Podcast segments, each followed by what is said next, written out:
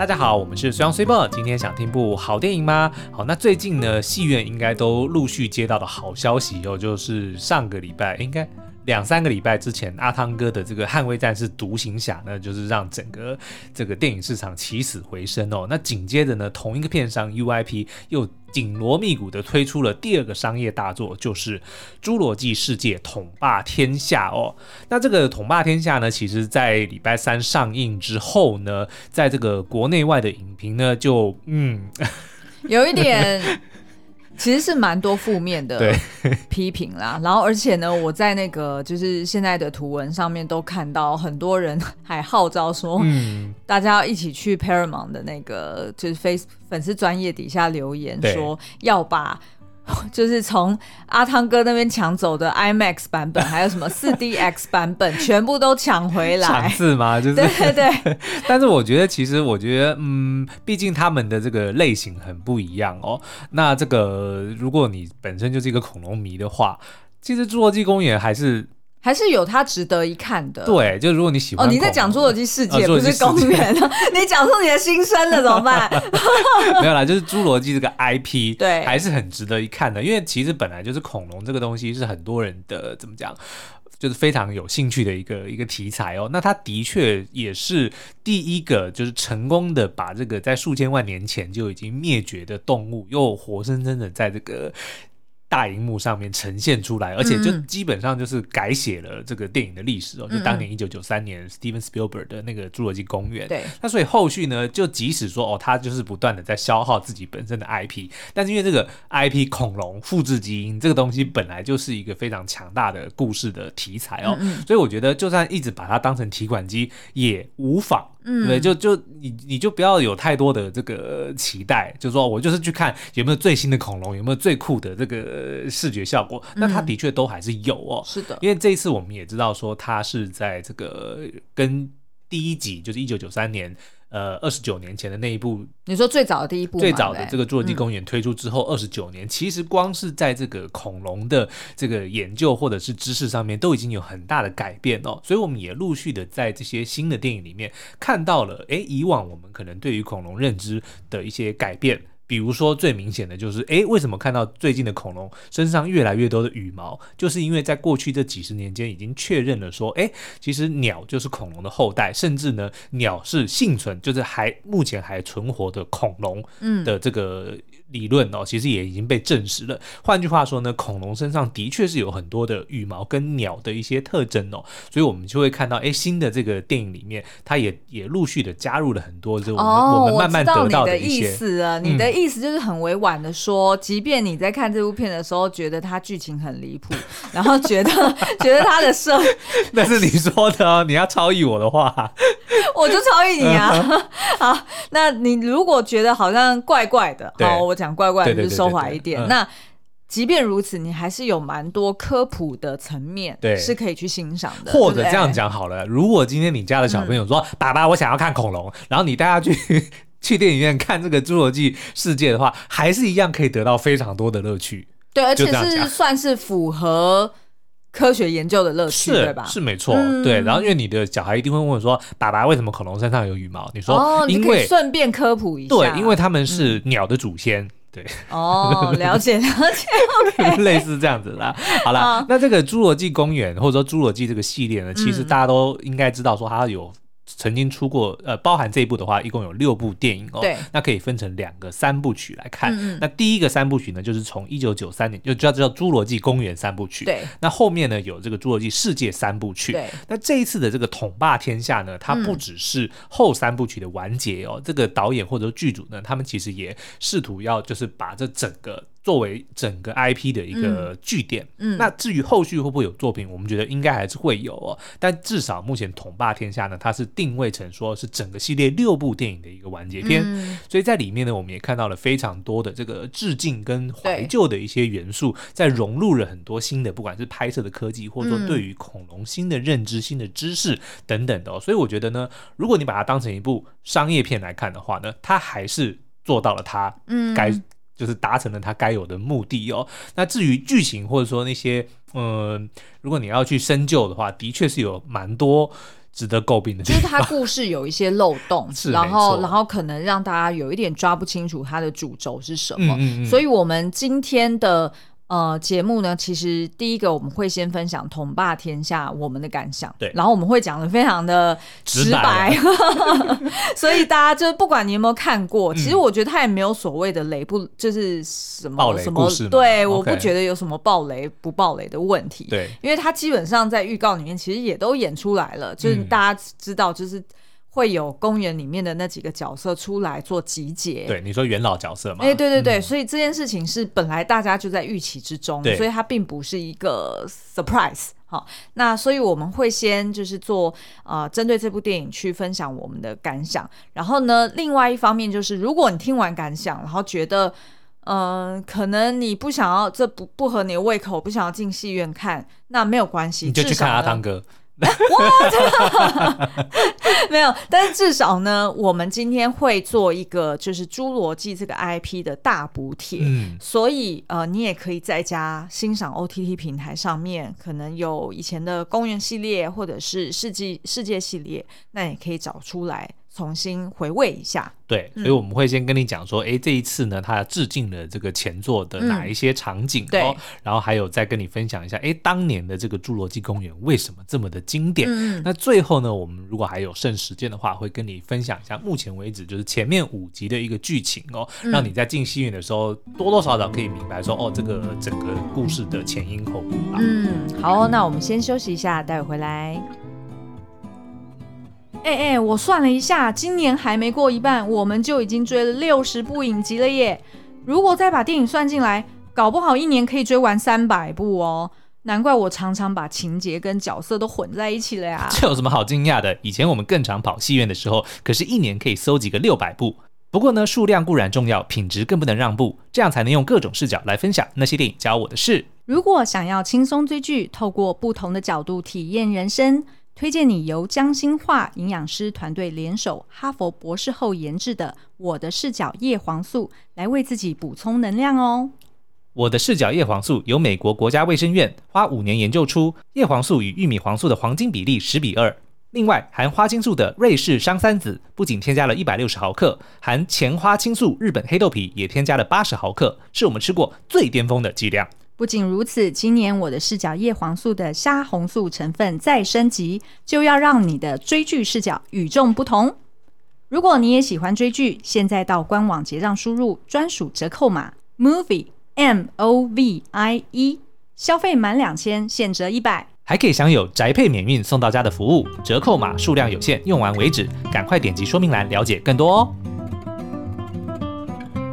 欢迎回来，好，那我们现在要直接跟大家讲这个统霸天下的感想哦。我们觉得呢，如果他今天在这个宣传的时候没有讲说他是这个整个系列或者说这个呃这个 IP franchise 的一个完结篇的话，我觉得可能不会有招来这么多的这个责难哦。所以就是期待值的问题。对，我现在讲一下这个故事好了，就是延续上一集，就是说，呃，这些被基因改造或者说这个被。从侏罗纪世界救出来的这些恐龙们呢，当然就是呃四散的逃走了嘛，所以这个地球的人类呢，就被迫要去跟这些恐龙们共存。那恐龙们也得要去适应这些，就是这个新新时代的这些人类等等的哦。那可是呢，这个故事我们却突然在开始没多久之后，就发现，哎，它九十度大转弯，因为突然出现了一个新的，九十度，不是一百八十度。你要讲一百八十度也可以。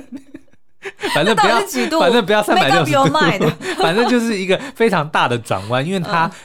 不再讲恐龙了，它突然就蹦出了一个说是基因改造的蝗虫哦，就是一个超级大只的蝗虫，跟一只狗一样大的、嗯、的蝗虫，然后就就开始了这个新的呃灾难哦。那当然，因为它也是因为源自于恐龙这个基因的改造，所以这就是某一间这个邪恶的公司，就这次的反派呢，他就 BioSync 对 BioSyn，嗯，他就把这个技术呢拿去。不知道为什么要拿去改造蝗虫，然后呢，同时最终他的目的就是因为他要推广他自己的这个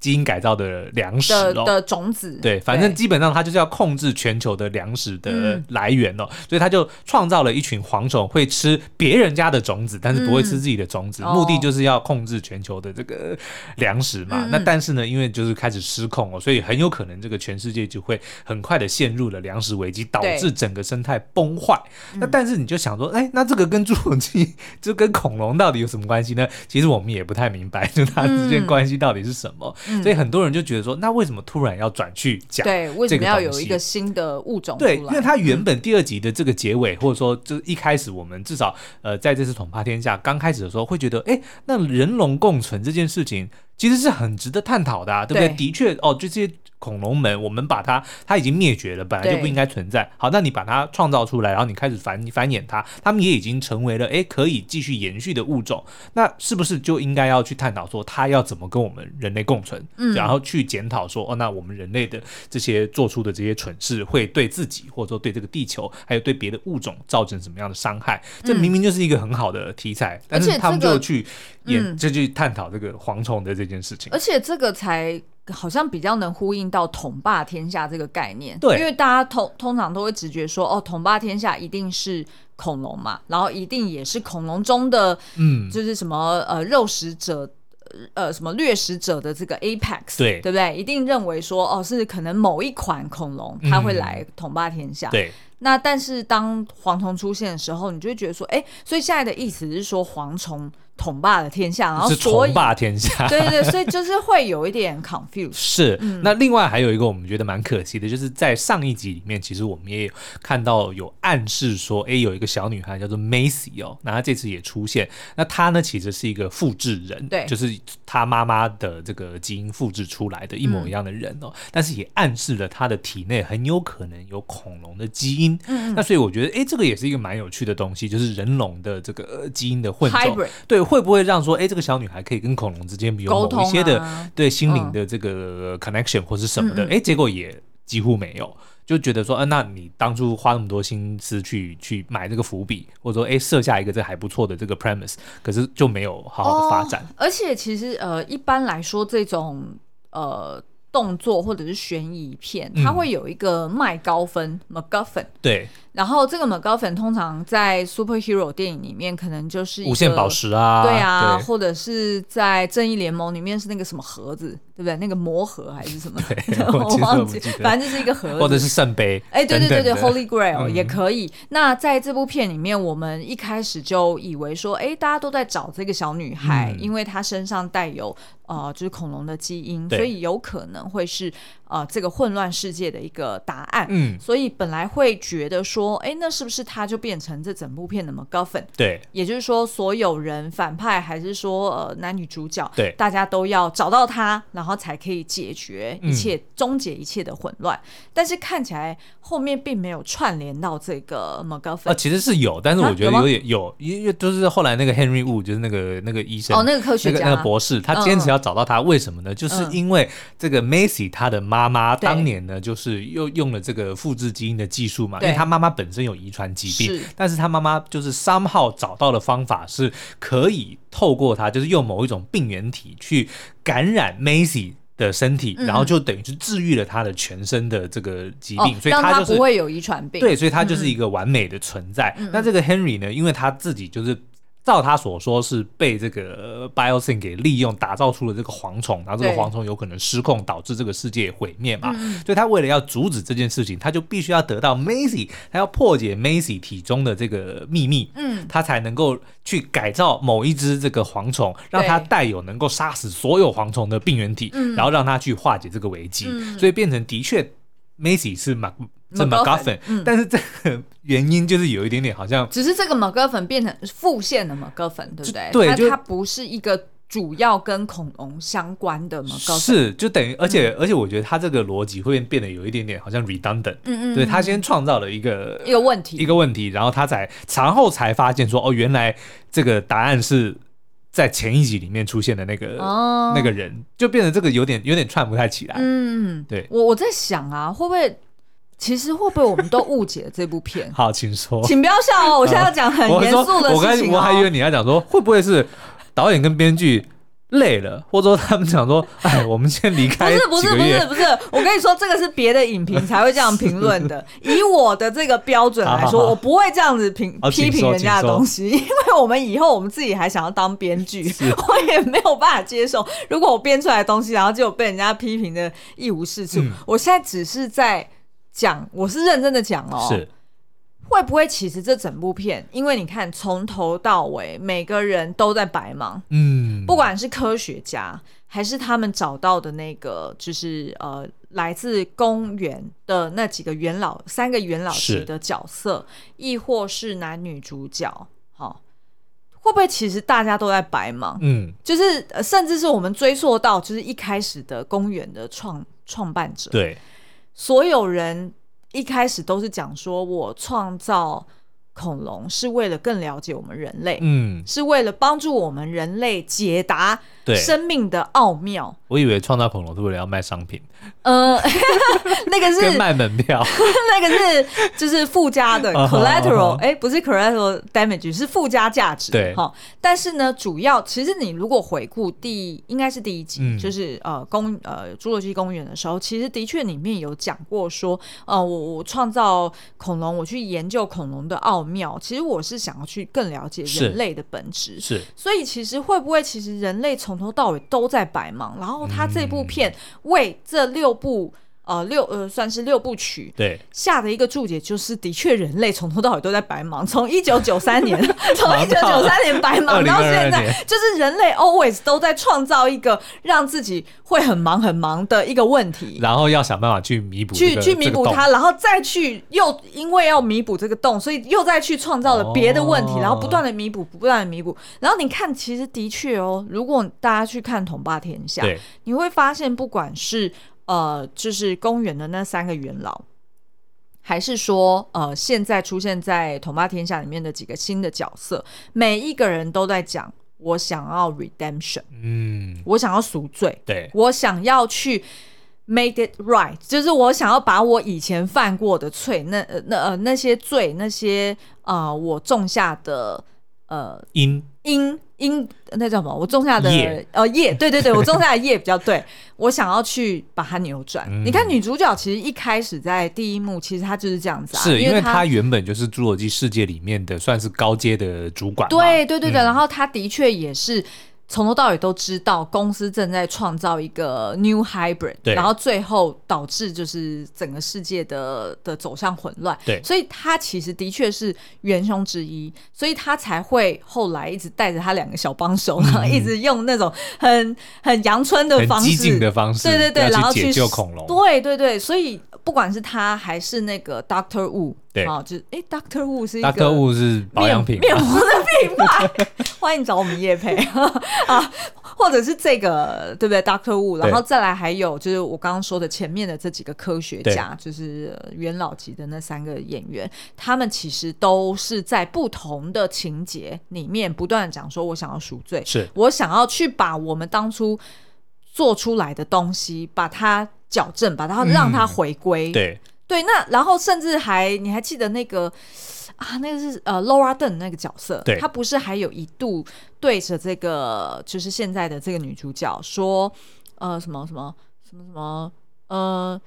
呃，重要的不是我们过往犯下多少错，而是我们有没有现在采取行动。哦，所以他才会那么坚持说他要潜入到现在这个邪恶的公司里面，然后去试图偷取。任何的基因还是 whatever，、oh. 我我在猜啦，就是他可能。他可能就是要去讲说，其实人类从头到尾都在白忙，对，然后都在制造更多的混乱、更多的问题，留给下一代的人去处理。哦、是。然后，然后你看哦，就是这一次不是呃那个反派是长得很像 Tim Cook，而且我觉得他是故意的。然后他不是有呃有介绍他的那个公关是一个呃黑人男演员演的，哎，那个黑人男演员他演就是那个 Archive 什么什么什么档案的。就我最近哦，对之前看 Netflix 的那个，忘记他的那个数字，什么什么档案。哎、欸，对对对，对反正就是呃，那个男演员，然后他还对大家介绍说，哦，这个是很像我的接班人，对，他非常优秀，所以以后就我就是可能他会在我们公司里面也扮演更重要的角色。嗯、然后你看最后这个黑人其实也背叛了他的老板嘛。那我觉得他在背叛他老板，然后并且说出那句话说“我才不会像你一样”的时候，嗯、我觉得，因为毕竟他那个黑人的助理，呃，就是那个公关，其实是一个年轻人。是，我觉得他某种程度是在讲年轻世代。会要终结这些 dinosaur，对这些 dinosaur 的人们，嗯，他所老恐龙，对他所种下的这些很不好的因，哇，你破解了耶！我们都错怪我觉得错怪了，因为我我真心觉得他有想要表达这件事，可是就是因为他太隐晦了，对，一来他太隐晦，二来是他的剧情本身的确有很多漏洞，然后我觉得这可能有一点点。有点对这个编导来说有一点太过沉重，是。原因是因为他可能一开始就被赋予说你要来个大完结，对啊，要收尾了，对，Great Finale 的一个重责大任，就有点像是当初那个那叫什么 Star Wars 的、嗯、的最后一部嘛，对对，对，对，对不对？就是也是天行者的崛起。就是也是被赋予这样子的重责大任，然后所以他就要想办法说，我要怎么去凑出呃公园的那些元老们，嗯、他要用什么样的理由回归，对，然后以及现在的这个世界，它到底是一个什么样的状态，然后让所有人可以集结在一起。所以我觉得他是。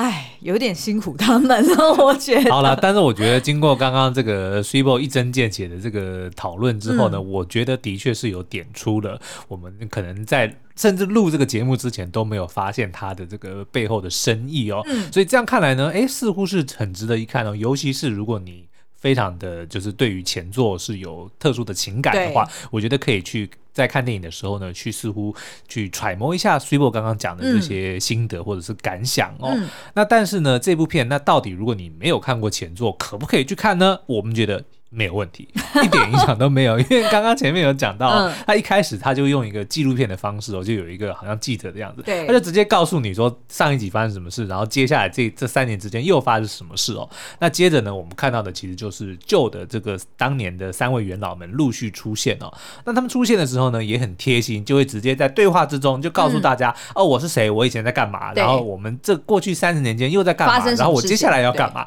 他都全部都告诉你了。所以就算你没有看过或者已经忘记了。基本上呢，不会有太多的这个问题哦。嗯、那唯一要注意的呢，就是我们刚刚讲的，它其实呃，就是在《侏罗纪世界》里面呢，是走了一个新的路线，就是用混种恐龙，嗯，就已经不是只有复制恐龙，对，他们甚至还糅合了很多不同恐龙的基因，打造出一些全新的恐龙哦。嗯嗯，但是这一次的这个统霸天下呢，却是有一点点回归到原始哦，他们就是走回纯种。多元性的这个恐龙，而不是在走混种的这个路线哦，嗯、所以我们会看到很多，哎，以前我们都没有看过，但是却是纯种真实。在这个世界上曾经存在过的恐龙们的这个出现，所以是真的很好的科普片啊，我觉得还不错啦。然后我们在这个 YouTube 影片呢，也把这一次的出现的几只新恐龙哦，有帮大家做一些这个科普哦。对，有几个印象特别深刻的，比如说镰刀龙啊、火盗龙啊，他们都是非常的有特色的的恐龙哦。然后在这次的这个拍摄手法上面呢，他们也刻意的去降低了电脑动画的比例哦，然后用了更多的机械哦，就是像这个当年一九九三年的。这个致敬哦，也就是为什么我们可能比如说这一次重看，即使是二十九年的那部作品，嗯、你还是觉得它非常的刺激，或者说完全不会过时，嗯、就是因为他们当时其实是用了很多的这个机械偶，就是真实的这个道具来拍摄，嗯、而不是电脑动画。因为电脑动画如果有一段时间，其实你是看得出来它有那个。对岁月的痕迹，然后还有技术层面的差异。对，对，但是即使你现在去看九三年的《侏罗纪公园》，嗯，你还是觉得哇，它好真实，嗯嗯，就是因为他们其实当当年是用了很多的这个机械偶来拍摄，所以这次的《统霸天下》呢，也采用了类似的方式。你会看到，尤其像比如说小兰啊，那个迅猛龙等等的，他们都是用这个机械偶来。哦，小兰也是哦，是是是是哦。嗯然后还有很多小只的 baby 型的，对对，也是用机械偶。好，嗯嗯，那至于这一次的这个致敬的场景呢，也非常的多，我们就来一一的跟大家细数一下。嗯，第一个呢，我们刚刚讲到长得很像 Tim Cook 的那个坏蛋呢，他的这个在电影里的名字叫做 Louis Dodson。然后呢，他就是这次 Biosyn 的这个老板哦。可是呢，他并不是一个新的角色哦。就大家如果还记得一九九三年的时候，他们不是就是呃有一个胖胖的那个电脑工程师，哦、就是从公园里面偷了很多的那个胚胎出来嘛，嗯、然后跟他对口的那个人呢，其实他的名字就是 Louis Dawson 哦，但是不是同一个演员，不是同一个演员，他是同一个角色。嗯、也就是说，在二十九年前呢，这个人他就是已经在这个侏罗纪公园的竞争公司，就是 Biosyn 里面工作，然后他专门就是负责去收买侏罗纪公园里面的员工，然后让他去里面偷胚胎出来。所以大家就可以看到说，如果你还记得的话，当年就是有一个跟他接口的那个人哦，就是戴着墨镜，然后戴。的一个草帽，然后鬼鬼祟祟的那个人，然后提了一袋这个钱的、嗯、那个人，就是现在的这个 Louis Dawson 是同一个角色，哦、所以他并不是一个全新的反派，而是之前就已经有了。嗯、那看得出来呢，就当年他得到了这个胚胎之后呢，应该算是立了大功哦。对，所以在接下来的时间呢，就是扶摇直上，二十九年之后就成为了 Biosyn 的大老板。哦，嗯，了解。是，那在里面呢，我们也看到，就是最后呢，当这个大势已去哦，就是他必须要逃走的时候呢，他就开始收东西嘛。哎，大家就看到一个非常熟悉的罐子，这个呢就是用伪装成这个刮胡泡罐的一个一个叫做什么胚胎收藏罐哦。那这个胚胎收藏罐就是当年他交给这个员工，就是还特别表演给他看，说，哎，这个罐子下面可以转开，然后它是真的可以用哦，然后还可以挤的那个，哦，就是上面还真的挤得出挤得出刮胡泡的，然后说你的这个胚胎就放在里面，它还可以冷冻，哦，所以看得出来呢，这个东西对他来说是非常的。珍贵的，就是具有纪念价值，价值，所以他后来还一直把它放在办公室 甚至逃走的时候都还要把它就是带走的。嗯，了解。嗯嗯，然后呢，这个。Dawson 呢，他在这个电影里面的死法呢，也呼应了在这个一九九三年里面，他跟他对口的那个，我记得他好像叫做 Dennis 吧，哦、就是那个员工，胖胖的那个、哦、那个员工哦，他后来不是遇到了一只双冠龙，嗯、就是非常一开始好像很小很可爱，然后跟在他后面，嗯、对，然后突然呢，就是张开他的那个双鳍，嗯，然后开始吐那个毒液。你还记得那一幕吗？那个超恐怖的，对对对对。然后反正就是后来 Dawson 在这一集里面，他也是遇到好几只这个双冠龙，对。然后就死法就跟当年那个 Dennis 是一模一样，也就是先被吐口水，然后才被杀。对，而且是被吐很多口的口水，对对对真的。好，那不过这一次我觉得这个致敬最让我感到。心头一暖的呢，嗯、就是看到我们这三位老朋友哦，嗯、分别就是 Sam Neill 所饰演的那个 Doctor Grant，嗯，然后 Laura Dern 所饰演的那个 Doctor Sattler，嗯，然后还有 Jeff Goldblum 饰演的那个 Ian Malcolm，嗯，那他们这三个人呢，真的很厉害，因为当年其实这个我记得他们都已经大概四十几岁，就不是不是年轻的演员，已经是中年人了，已经是中年人了。嗯，但是呢，现在过了这个二十九年哦，像那个 Sam Neill 已经七十四岁了吧？哇看不出来哈，看不出来，对，看不出来。然后 Laura Dern 也已经六十好几了，嗯，所以就是他们的状态超好。哦，是，而且不是只有看起来非常的好，他们的装扮还跟当年几乎是一模一样。对啊，你看，像那个那个 Doctor Grant，他也是就是 Indiana Jones 的那个那个风格，然后还坚持要有他那顶那顶牛仔帽，对，然后还 Laura Dern 的那个那个那个叫什么风格？就是在用衬衫在腰间打个结的那个，但是你看人家六十几岁的美魔女，那个叫做九零年代风格。对，我以前我以前国中的时候也会这样子绑绑着那个运动外套在腰间，然后觉得自己很帅气。不是运动外运动外套绑腰间那个是，我知道我知道了。我讲的我的意思就是他这样子好像比较利落一点是是是是，但是你看人家是美魔女，就完全跟当年几乎感觉是一模一样的。那更不用提那个 Jeff Goldblum。他的那套皮衣，然后 Jeff Goldblum 他在所有的电影里面，他就是在演他自己。是，不过我觉得他们三个，然后再加上刚好就是现在那个捍卫战士的阿汤哥，嗯，你会有一种。哇，我多希望就是过了三十年之后，我们还能这样吗？我还能这样子很活跳跳的在，跳跳对不对？活跳跳，然后在自己擅长的领域里面，嗯，还是一个举足轻重的人物，然后还是做着自己热爱的事情。对啊，对啊，对啊，这很 inspiring 哎、欸。对啊，你看像那个，他不是只有外形哦，他动作戏也是少不了。是啊，在一九九三年里面，你记不记得，就是当那个暴龙要去。咬那些小孩子在车上的时候，嗯、他不是就是拿着那个火炬，那个叫什么烟雾弹，哦哦要去吸引那个暴龙，哦、对不对？然后就是帮他们逃走嘛。对，哎，他在这一集里面也也做了很类似的事情，嗯、就所以就他不是只有他的服装，嗯、他连他们的场景还特别设计的都有这种致敬的场景。嗯、所以的确，如果你是原始的电影的这些影迷的话，你看到这些桥段，你就会非常的感到心头一暖啦。好，那。我很好奇啊，就是侏罗纪公园，就是大家过了数十年，嗯、还是非常为人所称道。对，然后而且呢。呃，甚至在看了《统霸天下》之后，会更想要回头看 《侏罗纪公园三部曲》。那到底这个公园三部曲为何经典？我觉得对我来说，它有一个非常呃重要的这个历史意义哦，因为我其实是在一九九三年移民的，然后呢，哦、对，然后它是我在。北美看的第一部电影哦，对，然后当时，所以就是全英文字幕哎，全英文字幕啊，我觉得没什么，没什么关系，因为小朋友就是看恐龙嘛。哦，对。但是呢，这部电影为什么一直让我印象非常深刻？就是那些恐龙，因为实在是太逼真了。我我已经十三岁了哦，那个时候其实已经不是小孩子了。我连做几天噩梦，然后我不敢不敢一个人在房间睡，我要睡在客厅，真的是非常的恐怖。